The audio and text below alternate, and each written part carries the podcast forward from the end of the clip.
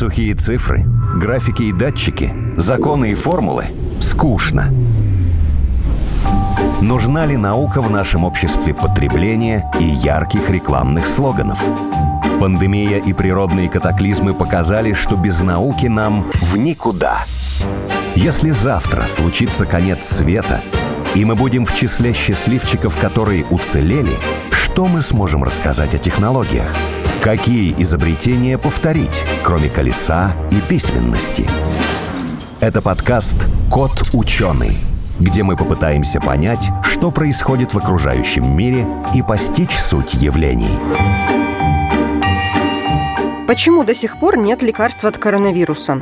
И можно ли создать универсальную таблетку от всех болезней? Когда-то лекарства обнаруживались случайно путем проб и ошибок, которые стоили человеческих жизней. Сейчас на службе ученых-фармацевтов так называемый драг-дизайн. Суть в том, что досконально изучается причина заболевания на уровне молекул, а затем подбираются те вещества, которые блокируют это вредное воздействие. Современный метод позволяет проверить с помощью компьютерного моделирования сотни миллионов химических веществ, из которых только одно станет лекарством. Звучит как фантастика, но не все так просто. От идеи до таблеток, которые можно купить в аптеке, проходит в среднем 10-15 лет. Фармацевтические компании на разработку одного препарата тратят несколько миллионов долларов. Все подробности мы узнаем с гостями подкаста «Кот ученый» на радио «Спутник». Сегодня в нашей студии гости – это Максим Абаев, кандидат химических наук, шеф-редактор портала журнала «Наука и жизнь», и Светлана Закирова, кандидат биологических наук, заместитель генерального директора по исследованиям и разработкам фирмы «Нанолек». И я, Елена Глещинская, обозреватель. Мы сегодня поговорим о том, как разрабатываются лекарства, много ли в этой сфере изменилось за последние годы. Очень интересно. Естественно, самый главный вопрос, который всех интересует, когда же будет сделано лекарство от коронавируса. Мы слышали на днях, что Билл Гейтс вложил 70 миллионов долларов в стартап, который говорит, что, возможно, очень скоро будет разработано такое лекарство. Хотя другие ученые говорят, что не будет. Помогите разобраться, вы, наверное, об этом все знаете. Друзья, добрый день. На самом деле это очень э, интересный вопрос. В настоящий момент э, мы знаем, что никакой патогенетической терапии, которая влияет на причину коронавирусной инфекции, а именно на сам вирус, ее не существует. То есть все линии терапии, которые сейчас есть, которые входят в методические рекомендации, это как России, так и зарубежные, это влияние на следствие, то есть те процессы, которые запускает сам коронавирус. Поэтому, безусловно, ученые занимаются и будут заниматься тем, чтобы найти лекарство от коронавируса, которое будет препятствовать репликации вируса, проникновению его в клетки, да, чтобы мы смогли повлиять на саму причину возникновения вот этого синдрома. Поэтому то, что Билл Гейтс вложил 70 миллионов долларов в разработку, звучит вполне разумно. Не могу сказать, что это такая большая сумма с точки зрения разработки лекарственных препаратов. Маловероятно, что это займет короткий промежуток времени, поскольку цикл разработки он достаточно длительный, хотя сейчас существуют так называемые фаст-треки, которые есть и в FDA, и в EMA, и в России. Заготовки. Которые...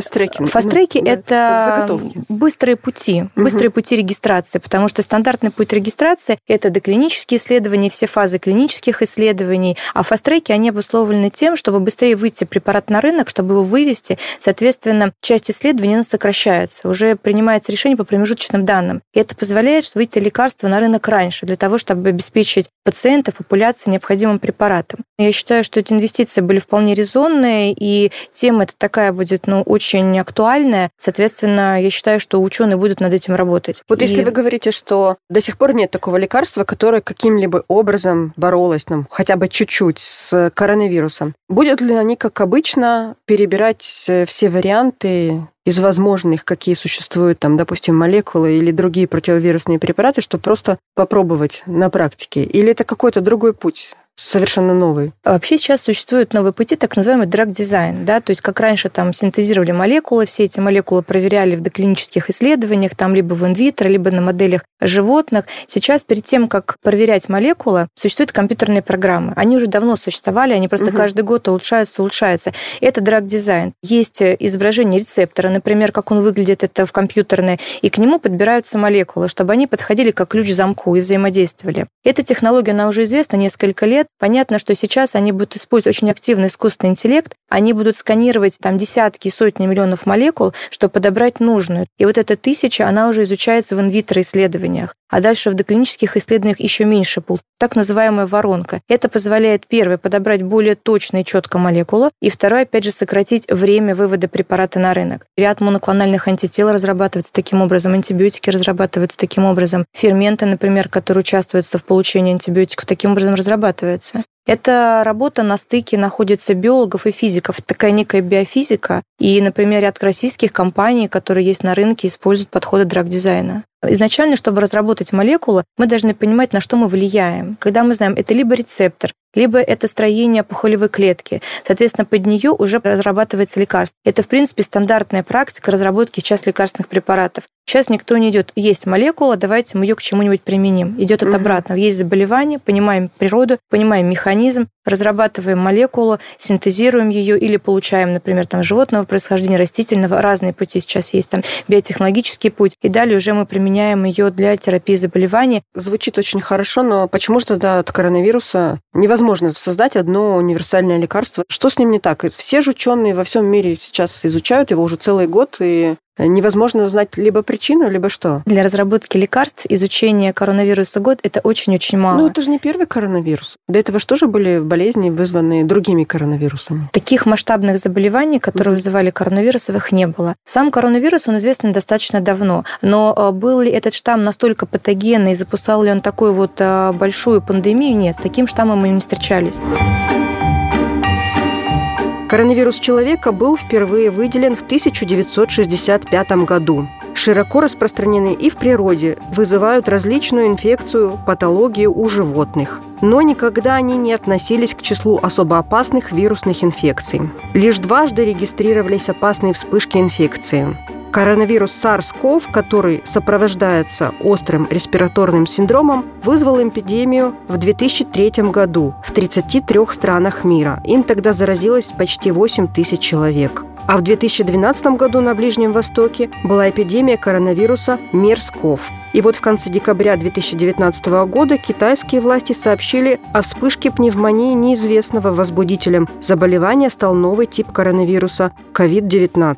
Для того, чтобы разработать лекарство, мы должны вначале всесторонне изучить этот коронавирус. К тому же, э, я понимаю, наверное, с чем связаны опасения и ну, скептические мнения по этому поводу, что коронавирус постоянно мутирует. Это мутирующие штаммы, и предполагается, что, наверное, лекарство одного универсального создать не может. Но с другой стороны, если мы найдем причину мутации, то есть почему происходит мутация, в каких генах происходит мутация, что запускает эту мутацию, то вполне возможно, что лекарство изобрести можно. Но если посмотреть на рынок лекарственных препаратов, то мы же видим, что, в принципе, противовирусных препаратов, обладающих высокой доказательной медициной, зарегистрированной в FDA или в ЕМЭ, их нет. Потому что а вот то, таких что мы вот... пьем? Ну, каждый что-то пьет, да, Мгм. то есть кому-то что-то помогает, но также мы не забываем про эффект плацебо. На самом деле эффект плацебо, он значительный, и считается, что до 60% эффективности может играть эффект плацебо. Мы до конца еще не знаем вообще наши внутренние резервы организма. Если человек верит в то, что ему что-то помогает, то это ему поможет. Конечно, мы не говорим сейчас про серьезные заболевания. Дорогие противовирусные препараты, которые выписывают врачи и на которые тратятся огромные деньги, они что, действуют как плацебо? Вот Здесь нужно смотреть случае в каждом случае отдельно. То есть мы сейчас назвали очень широко, например, группу противовирусных препаратов. Например, один из препаратов, который используется, например, для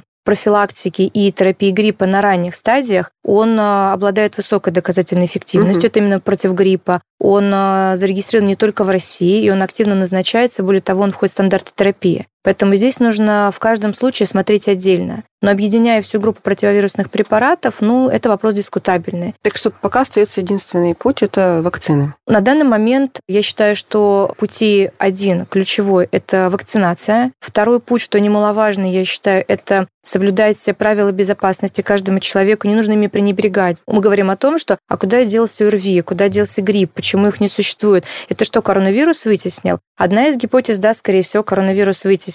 Но другая гипотеза, Просто мы я стали тоже... маски носить. и- Да, мы Да. стали чаще мыть руки, мы стали носить маски, мы стали реже посещать общественные места, мы стали заботиться о своем здоровье. И, в принципе, это правильно, мы так должны жить всегда. Лекарства не могут создать, а вакцины уже есть, и очень много и различных. Настолько легче создавать вакцины, чем лекарства? Вакцины создавать, конечно, легче. А кто-то начал ее разрабатывать действительно с нуля, но, как правило, первые вышли компании, у которых уже были какие-то наработки, у них были готовые платформы. Например, чтобы разработать платформу одно, это несколько лет и несколько десятков миллионов долларов. Но были те компании, которые уже имели платформу. Они угу. разрабатывали, например, под другие заболевания, под разработку других вакцин, но они ее использовали для разработки вакцины.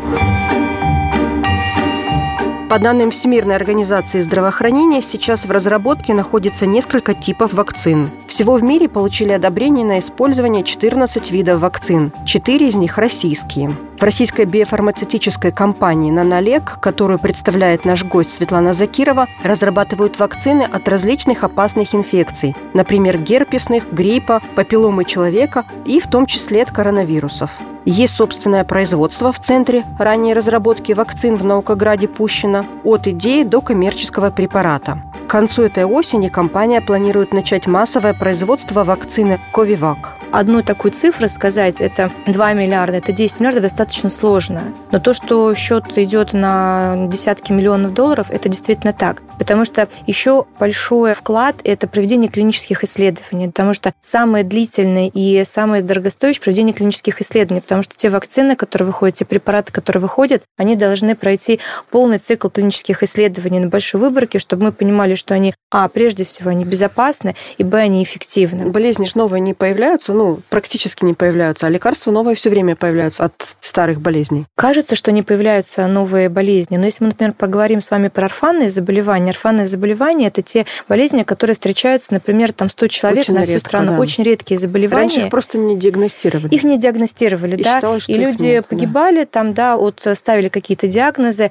и, например, сейчас задача – это повысить уровень диагностики орфанных заболеваний. Например, там, как, ну, одно из самых таких вот, ну, сейчас актуальных заболеваний – это СМА, да, все угу. мы знаем про препарат, который был разработан, который инъекция стоит полтора миллиона долларов, и который действительно позволяет а, на ранних сроках введения остановить развитие заболеваний, поэтому новые заболевания появляются, просто не так активно, может быть, вкладываются в обнаружение орфанных заболеваний, потому что рынок совсем другой. А, из нашей компании одно из направлений ключевых – это как раз терапия орфанных заболеваний. То есть у нас есть препараты в портфеле, которые как раз мы используем для терапии орфанных заболеваний. Таких пациентов там на всю страну их там бывает 100-150. А для них надо же потратить столько же, сколько и для... Абсолютно. Если бы было миллионы пациентов. Да, да, да если бы были миллионы Поэтому пациентов. так и дорого получается. Естественно, поэтому лекарства для орфанных заболеваний, они стоят так дорого. А вот а, если от вирусов и орфанных заболеваний к бактериям и грибам. Насколько как бы сейчас актуальна проблема вот антибиотика резистентности и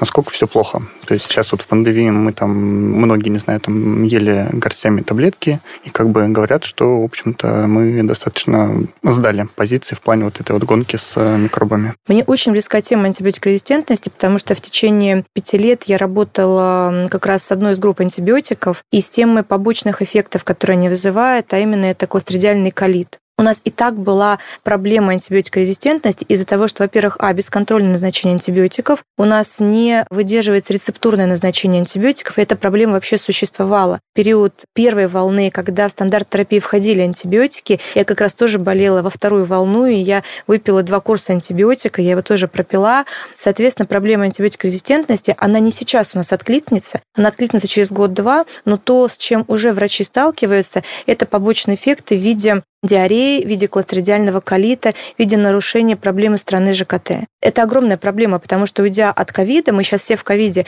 можем столкнуться с тем, что обычную, например, там, стафилококковую ангину или стрептококковую нам нечем будет просто лечить, что у нас будет просто тотальная устойчивость. Химические антибиотики, биотехнологические стандартная антибиотикотерапия уже в ряде случаев не помогает. То есть Они вот, теряют свою эффективность? Они просто не действуют. Прям по регионам смотрятся, каким антибиотикам устойчивое население. Даже по регионам? Даже по регионам регионам, конечно. Там, где больше применяли, там теперь и устойчивее, да? Какие применяли, да, антибиотики? Например, почему говорят, что нужно менять антибиотики, если человек часто болеет, то его нельзя все время лечить, например, азитромицином каждый год, потому что бактерии приобретают устойчивость. И очень важно менять антибиотики. Но это вопрос еще и к пациентам, не только к врачам, потому что пациенты очень часто, они, приходя в аптеку, говорят там, вот, продайте мне такой-то антибиотик. И второе, что немаловажно, это курс антибиотикотерапии. Вот если врач назначил принимать его там 5-10 дней, его нельзя бросать через 3 дня, потому что у меня прошла температура, у меня нет никакой симптоматики, я его бросаю. Это Бактерии недобитые, и они, они как раз начинают развиваться, те, которые уцелели.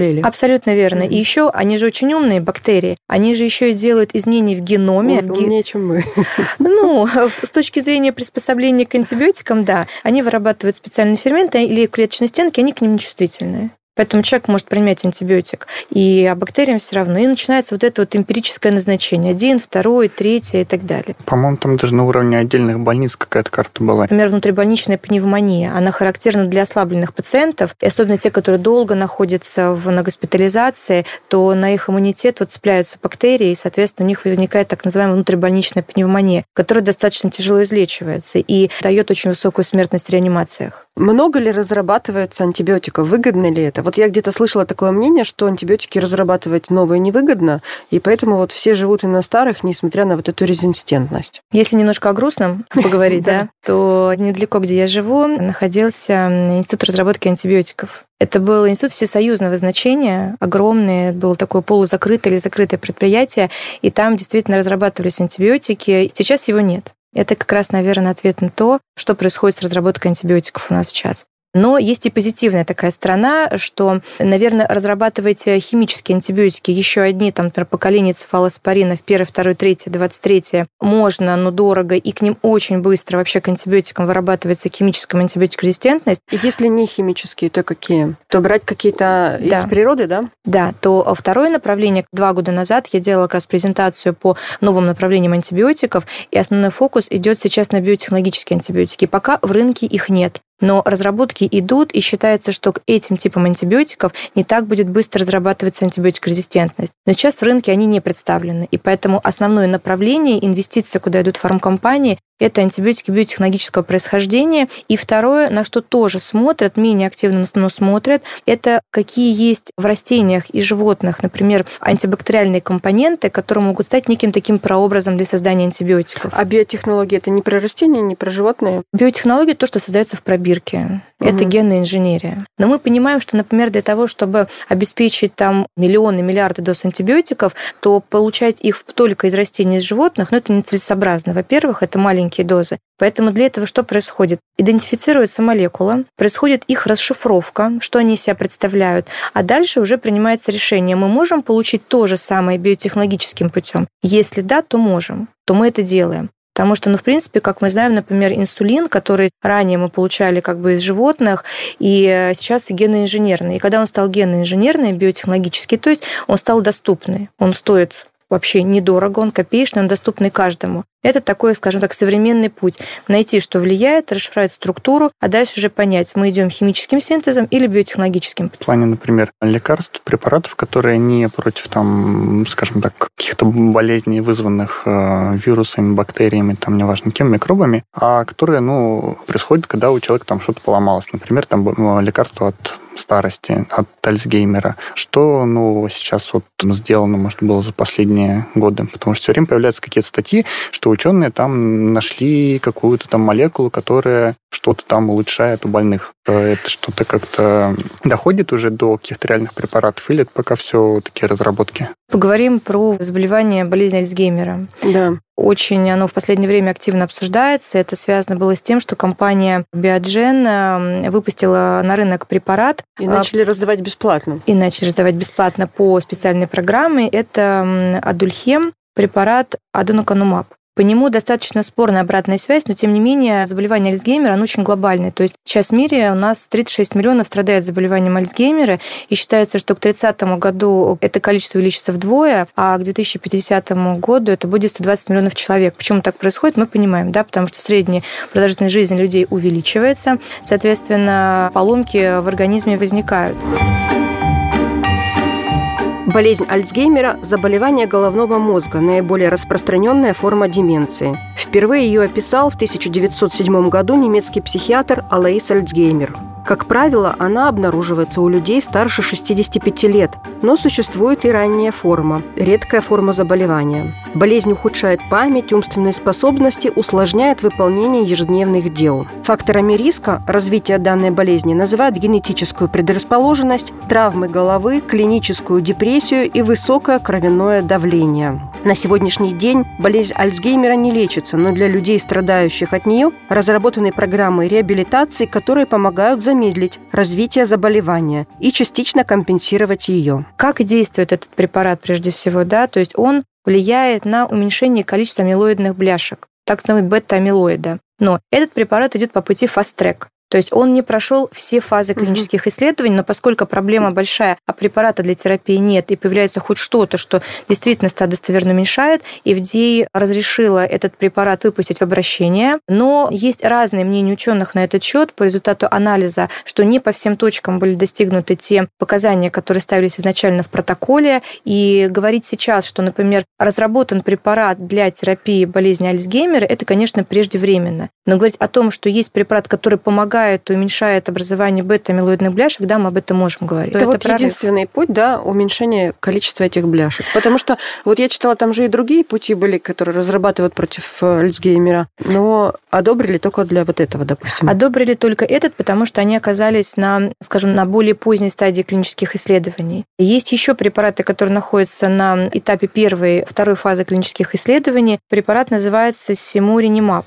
То есть э, он э, нацелен на N-концевую часть белка, так называемого тау-белка. Тау-белок у здоровых людей имеет определенную конфигурацию, то есть он складывается в определенной форме. У пациентов с болезнью Альцгеймера тау-белок складывается неправильно, тем самым повреждая нейроны, приводя к их гибели. Этот препарат, он препятствует неправильному складыванию белка, вот этого тау-белка, и, соответственно, не происходит повреждение нейронов. Угу. На него тоже делают большие ставки. Если он покажет хорошие результаты клинических исследований, мы сможем предотвратить прогресс заболевания пока нет препаратов и даже каких-то вот таких разработок, которые бы я вам сейчас поговорила, что мы это все можем вспять обратить именно на уровне молекулярном. Есть, например, одна из молекул физитина, как э, интересно, что физитин – это такой биофлавоноид, антиоксидант, который находится, в принципе, в овощах и фруктах, которые мы потребляем, и вот за счет того, что он способен влиять на свободные радикалы, считается, что он, э, механизм пока до конца не изучен. На когнитивную способность было показано, что у 46% 10% пациентов было улучшение когнитивных способностей. Те, кто в семьях сталкивались с пациентами Альцгеймерами больные, они понимают, как это тяжело, как это сложно, когда человек теряет свою память. То, что там происходит там с его функциональными свойствами, оно тоже важно, но вторично, да, когда теряется личность человека. Поэтому я считаю, что даже улучшение когнитивных свойств на 46% это может быть хорошим результатом. То есть это комплексный подход к лечению. Если будет один препарат, который влияет, например, там, на образование бета-амилоида, второй препятствует повреждению нейронов, там что-то в комплексе улучшает когнитивные функции, плюс это поведенческая терапия с психологами, то в сумме я думаю, что мы через несколько лет получим прогресс и прорыв в терапии болезни Альцгеймера. То есть с ней все понятно? С этиологией патогенеза, в принципе, да. Да, все понятно. Главное теперь подобрать нужные молекулы, которые угу. будут действовать вот так, как нужно. Ну, я бы сказала, что да. Ну, это хорошо. А если, например, говорится о психических заболеваниях, например, о шизофрении, что-нибудь придумали нового? Вы знаете, на самом деле до сих пор этиология возникновения шизофрении и других психических заболеваний она непонятна. То есть э, всегда хорошо и удобно и правильно разрабатывать препараты, когда понятно молекулярный механизм, когда понятна причина возникновения, и это более успешный путь, да, то есть мы здесь в большей степени полагаемся на какой-то успех. И есть часть заболеваний, да, их достаточно много, вот психически входят именно в эту часть, когда до конца непонятно, какая причина возникновения этих заболеваний. Поэтому, ну, то же самое, например, если говорить про другую такую большую тяжелую тему, это онкология. Это мультифакторное заболевание. Нет понятия одной причины, почему же возникает онкологическое заболевание. Потому что есть люди, которые имеют массу соматических заболеваний, но при этом они живут долго да, и умирают без онкологии. а есть абсолютно молодые пациенты, там дети, у которых возникает онкология. Поэтому причина масса, которые предполагаются, да, и выдвигаются, но одной причины нет. Но я считаю, что как бы вот психические заболевания, шизофрения – это более сложная такая тема, и говорить про разработку препаратов конкретно вот одного, который будет, не знаю, полностью лечить шизофрению, наверное, сложно. Есть масса препаратов, которые действительно помогают ослабить симптоматику, которые помогают замедлить ее развитие, и пациенты могут э, спокойно, прекрасно жить в обществе. Давно уже нет такого мифа, что антидепрессанты назначают, простите, только психам. Прежде всего, вы должны читать проверенные источники, проверенную информацию и все-таки спрашивать вопросы вот, ну, профессионалам. Спасибо вам большое. Очень интересная была беседа. Я думаю, что мы можем еще продолжить на какие-то другие темы. Кот ученый.